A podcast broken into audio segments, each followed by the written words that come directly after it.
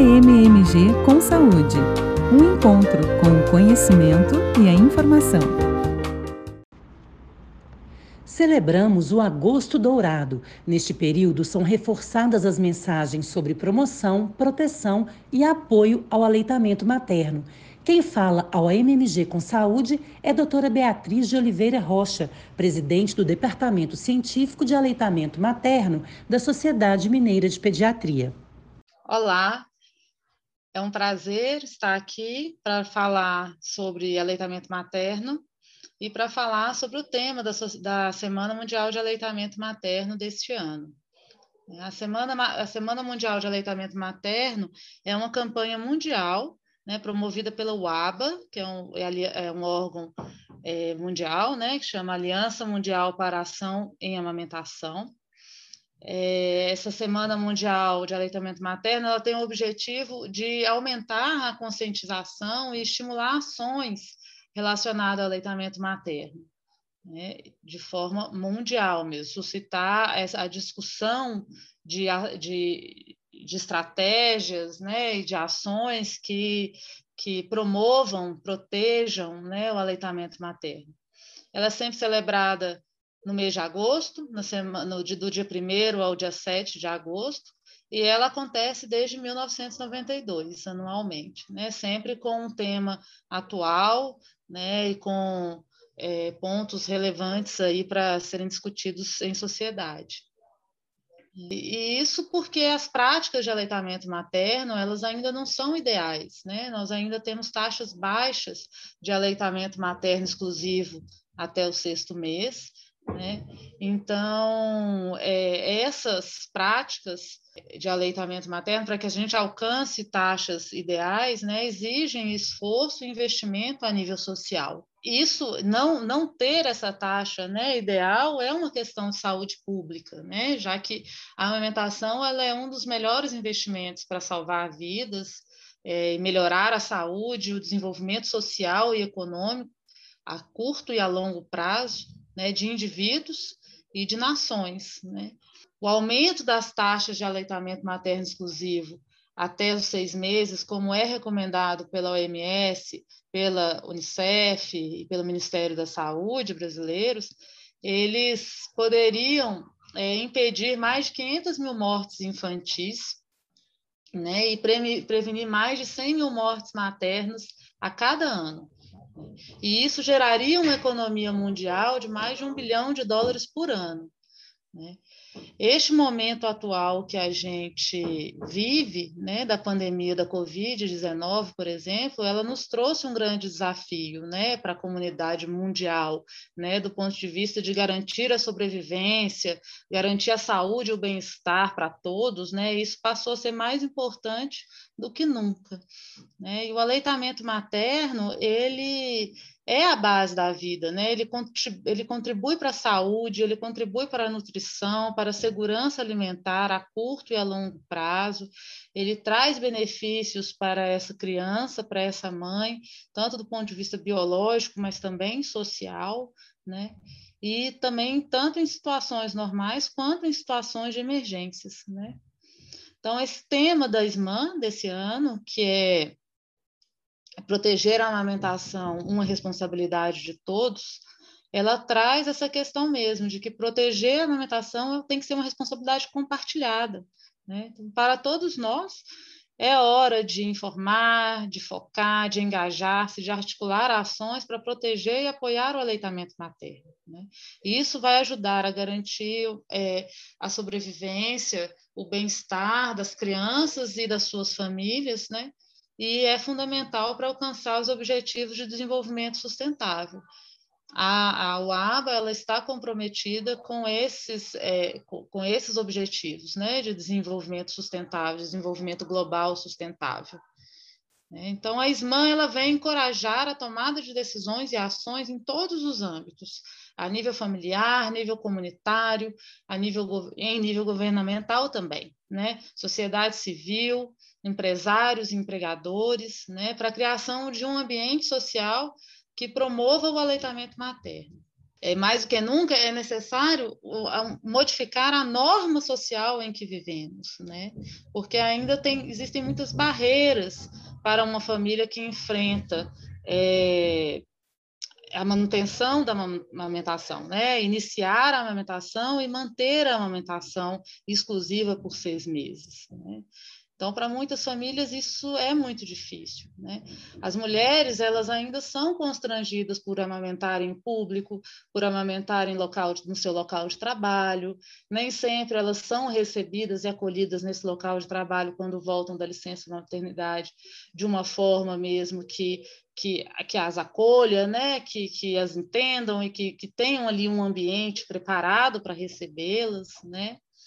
É, o, a publicidade hoje em dia, né, é, ainda quebram normas, né, que já são estabelecidas para propaganda de formas infantis, compostos lácteos, uso de mamadeiras e chupetas, né?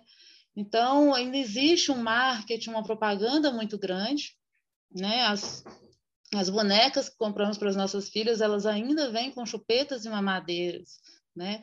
Isso traz uma informação né, é, é, subliminar assim, que, que, que exclui a amamentação. Né? E a gente precisa trazer o aleitamento materno, trazer a amamentação para o nosso cotidiano, né? para, a nossa, para a nossa vida familiar, né? porque esse é o fisiológico né? da nossa raça, isso é o fisiológico do, dos mamíferos. Então, são muitas barreiras, desde o nível pessoal, por crenças, mitos, desinformação, né? É, em nível familiar, na organização dessa nova rotina familiar, no rearranjo né, das rotinas, rearranjo financeiro dessa família. Né? Então, principalmente para as famílias é, que trabalham é, como autônomos ou com trabalho informal, né? Tem, tem, isso tem que ser discutido, né? Como que essa família vai se organizar para manter a amamentação. E a sociedade é, tem que se engajar para isso, né? Tem que ter um movimento social para que haja um apoio é, é, para isso. Né? Então, é preciso criar uma rede de apoio que informe, que acolha essa família, que tragam estratégias, que tragam sugestões para essa família se organizar. Né? Envolver os empregadores na implantação de locais de trabalho mais favoráveis ao aleitamento materno, com instalações de apoio, né? com creches, é, salas de amamentação, principalmente, né, onde essa mulher possa ou amamentar ou fazer extração manual do leite é, horários de trabalho flexíveis para essa lactante, mas também para o pai, né, que, que a família que está amamentando, né, a influência desse pai no apoio dessa família para a amamentação, ela é imprescindível, os estudos já mostram isso. Então, é uma, é uma mudança de paradigma social mesmo. Né? Então, a gente envolver esse pai nessa responsabilização sobre o aleitamento materno cria um maior vínculo familiar também e só traz benefícios para essa família e para a sociedade. Desse ponto de vista, cabe a nós, médicos e formadores de opinião, é, nos engajarmos nessas ações mesmo. Né? Essa família que chega para a gente, profissional de saúde, no início do seu pré-natal, ela deve ser informada, ela deve ser indagada sobre essas questões, para que ela busque apoio, para que ela se prepare né, para todas essas mudanças que estão por vir nesse âmbito familiar. E nós podemos orientá-la a buscar informação de como se organizar, de como buscar apoio no trabalho, né, para que ela consiga manter essa amamentação a nível social e governamental também vai requerer investimento em serviços de saúde, né? requer também é, investimento na capacitação, né, para que esse, esse, profissional seja treinado, tenha tempo para fazer esse atendimento, tenha experiência para oferecer suporte, né, e um cuidado de qualidade. No Brasil, nós já temos uma legislação que apoia e deve ser mantida, né, para proteger mães e pais no seu direito à licença maternidade, licença parental. Outro, outra questão importante é a implementação integral do Código Internacional de Comercialização de Substitutos do Leite. Então, no Brasil, nós temos a NBCAL, que é uma norma brasileira de comercialização de alimentos para lactentes e crianças da primeira infância, incluindo bicos, chupetas e mamadeiras. O objetivo da norma da NBK é garantir o uso apropriado desses produtos, né, de forma a proteger a amamentação. Então, a NBK ela proíbe a propaganda em meios de comunicação de formas infantis, de bicos, chupetas e mamadeiras. Né? Mas cabe a nós, profissionais de saúde também, e sociedade civil, nos engajar para que essa NBK seja cumprida. Né? Então, nós temos inúmeros exemplos né, do uso inadequado e da propaganda abusiva.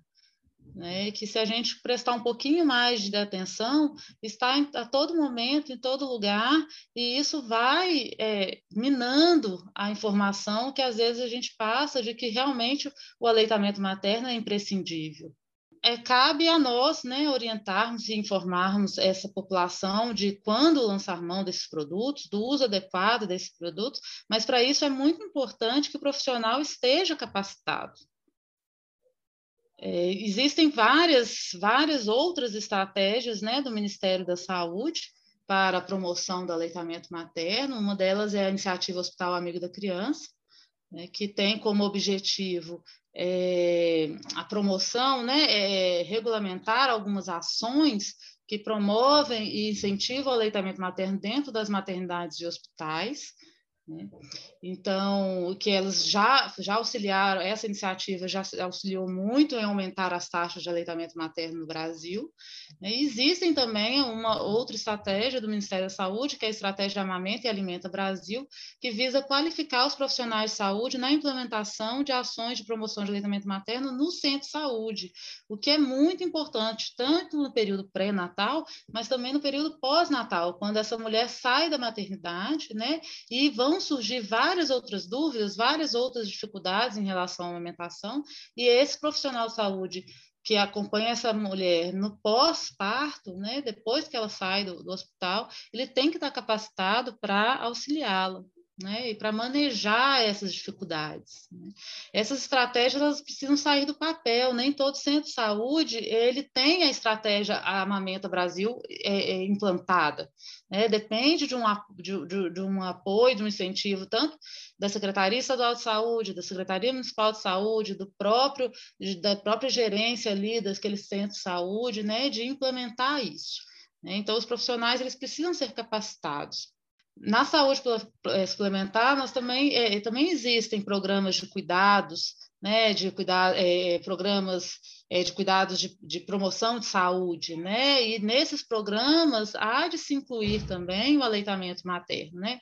Nos grupos de gestante, nos programas de cuidados com recém-nascido, muitas operadoras oferecem esses serviços de cuidados pós-natal, e nós precisamos de abordar mais o aleitamento materno nesses programas, né? O aconselhamento em amamentação, consultoria em aleitamento materno, para que auxilie a sanar as dificuldades, né?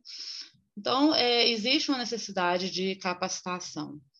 É, lembrar também de, de, de, encaminhar essa mãe para um consultor ou de, do próprio médico que atua, tentar se capacitar mais, né, na forma de tentar ajudar mais a promover e a, e a manejar melhor o aleitamento materno. Outra, outra questão que é muito pouco ainda utilizada no nosso meio é consulta pediátrica pré-natal, onde isso invariavelmente vai ser abordado, né, e já vai é, acolher melhor essa família. Então, ainda há o que se trabalhar, assim, ainda há muito né, é, investir é, é para se promover o aleitamento materno e alcançar as taxas de aleitamento materno é, para que realmente a nossa sociedade possa colher os, os frutos dos inúmeros benefícios da amamentação. Você ouviu a MMG com Saúde, conteúdo produzido pela Associação Médica de Minas Gerais. Saiba mais em ammg.org.br.